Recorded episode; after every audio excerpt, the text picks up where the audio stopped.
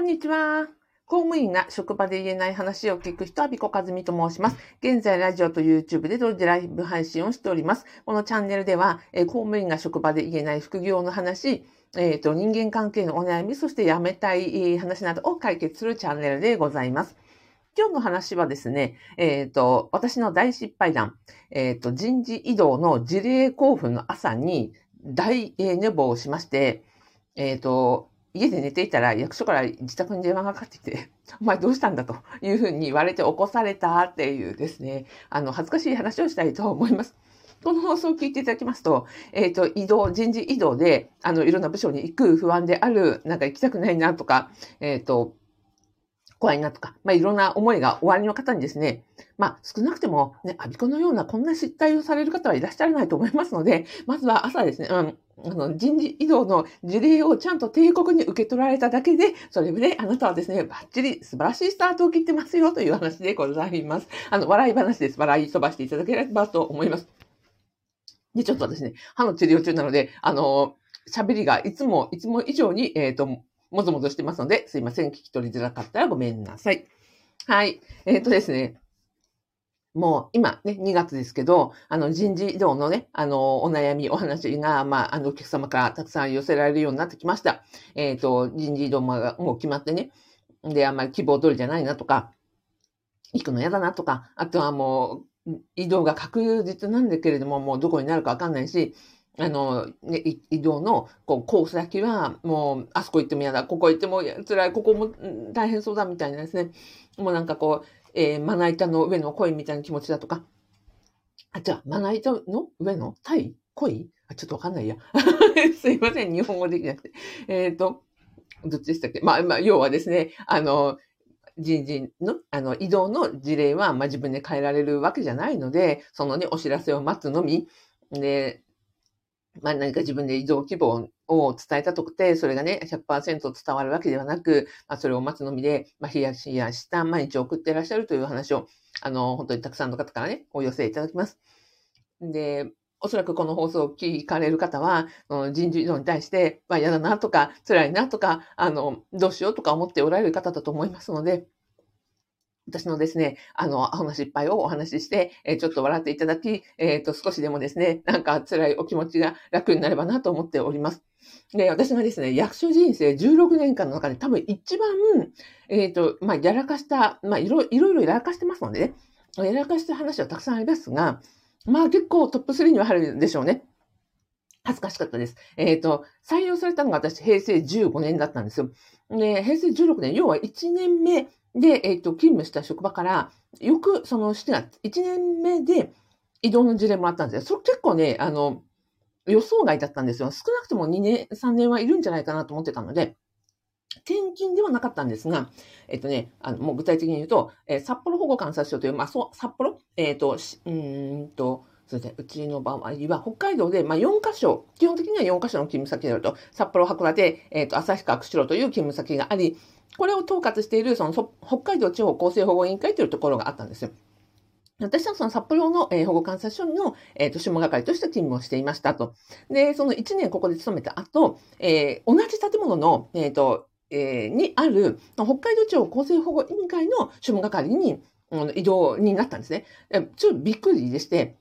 えなんか嫌だなって、その、えっ、ー、と、1年で移動するのも嫌だし、うん、上位機関なので、まあ、要は、お偉い、もっとお偉いさんがいっぱいいるわけですね。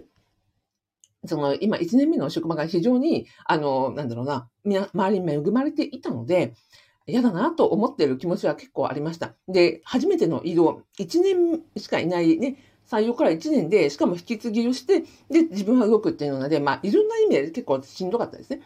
で、庶務だから、あの、年度末で、その、自分も含めて移動する先輩方とかの、まあ、書類とか、バーっとその年度末また変でしたよ。で、あの、いろんなね、あの、文章もたくさん来ますし、うわーもう、しっちゃかめっちゃかになりながら、まあ、毎日結構夜中まで働きながら、で、自分も移動だ、ってなって、で、その、見通しもつかないわけなんですよね。なんか、これが終わ、ここまでは終わっておけばいいとかっていうのが、まあ、1年目だからわかんないわけなんですよ。で、連日もうヘトヘトになるまで働いていて、で、3月30日、もうやれやれ、もう明日、とりあえずここまであの仕上げたと。で、自分のね、その移動事例も含めて、いろんな人のその事例をですね、こう黒いあのお盆に載せて、はい、やれやれって3月31日の、えっ、ー、と夜ね、あの、家に帰りました。夜帰りました。で、バタンキューで寝たんですよ。そしたら、気づいたら、なんかね、電話が鳴ってるんですよ。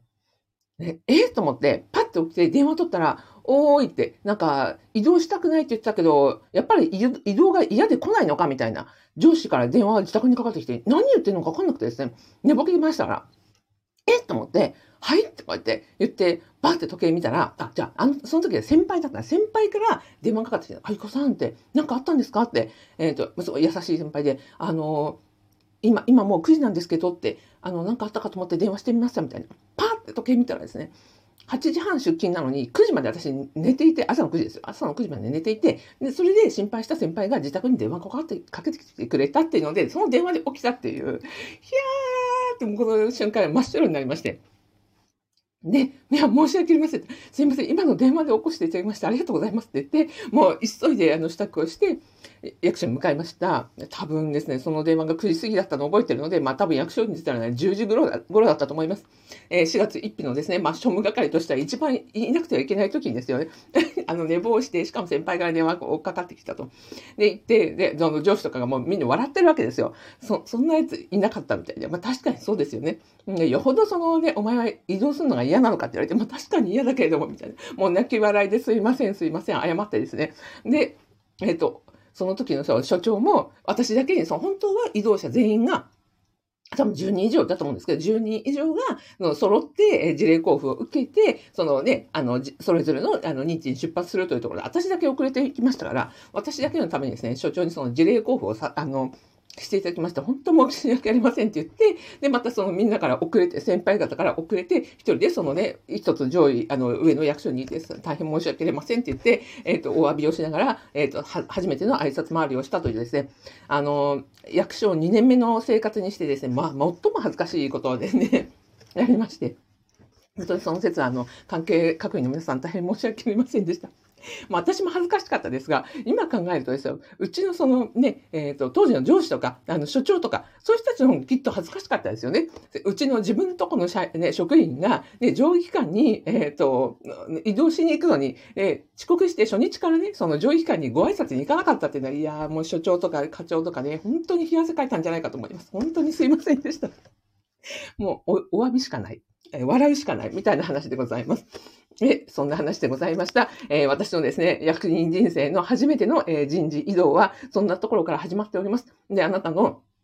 今回ね、移動されて嫌な気持ちとかもあると思いますが、今の話で、いや、それよりはマシみたいな、あの、人事異動の交付式、ね、事例の交付式に寝坊せず、まずは、あの、受け取って、あの、受け取られたらですね、少なくとも私よりも素晴らしい門出を迎えてらっしゃいますので、あの、心強く言ってらしてください。何かあったらですね、この、あの、この失敗よりもマシだというふうにですね、ご自身をですね、あの、ねぎらって、えー、言ってらっしゃいますと。あの、新天地で、えー、頑張っていただく、あの、活力にしていただければ、私は大変報われます。以上でございます。はい、今日はですね、まあ、非常にくだらない話をさせていただきました。えっ、ー、と、こんな私がやっておりますですね、えっ、ー、と、アビコカズミの副業不動産ゼミは、えっ、ー、と、公務員在職中に2回分のボーナスを貯めて、その、え夏、冬の間、6ヶ月間の間にお給料とか、えっ、と、ボーナスを貯めて、で、練習物件という初めての家賃収入を作ろうというですね、あの、勉強の、あの、コミュニティと、そしてオンラインスクールを運営しております。ご興味いただきましたら、え、動画の概要欄に、えー、無料動画セミナー貼っておりますので、あの、ご覧になってみてください。あとはですね、あの、人事異動で、えっ、ー、と、メンタルがね、あの、疲れちゃったという方はですね、えー、メンタル不調の方のためのですね、プレゼントもご用意しておりますので、えー、病気中の方への、え、ガイダンスも合わせて必要な方、ご覧ください。はい。ではでは。ラジオで、えー、コメントいただいております。みやび花頭さん、みやび花頭さん、みやび花頭さん。はい。ありがとうございます。A さん、ありがとうございます。みやびさん、やっぱりそうですよね。歯だと思いました。奥歯かな。えー、など、この2日間の滑舌が気になってました。ありがとうございます。すいませんね。あのね、あれ、歯の矯正、えっ、ー、と、なん、なんていうの？うんと、歯並びを治す治療をしてるんですよ。で、上下歯を4本抜きまして、あの、器具が入っててね、今ね、口内炎でね、むちゃくちゃ痛いんです。なので、まあ、しばらくしたらね、先輩方皆さん、こう、落ち着くというふうに、あの、おっしゃってるのですが、まあ、痛いし、なんかこうね、器具でね、喋りづらい。なんか、入れ歯のおばあちゃんみたいになってまして、すいません。そんなわけでございました。ご心配おかけしております。はい。えっ、ー、と、あ、強制おつらい。ありがとうございます。みやびさん、お優しい。はい。そのうちね、あの、慣れたら、あの、もう少しまともに喋れるんじゃないかなと思います。はい。で、えっ、ー、と、A さん、ありがとうございます。えっ、ー、と、私も大きかったら12時だったことがあります。おお、12時はなかなかですね。昼。いやー、どれだけお疲れだったんでしょうか。いや。いや、そんな風にね、なんかこう、失敗談とか寝坊した話とかをね、してくれる人がいたらですよ。あの、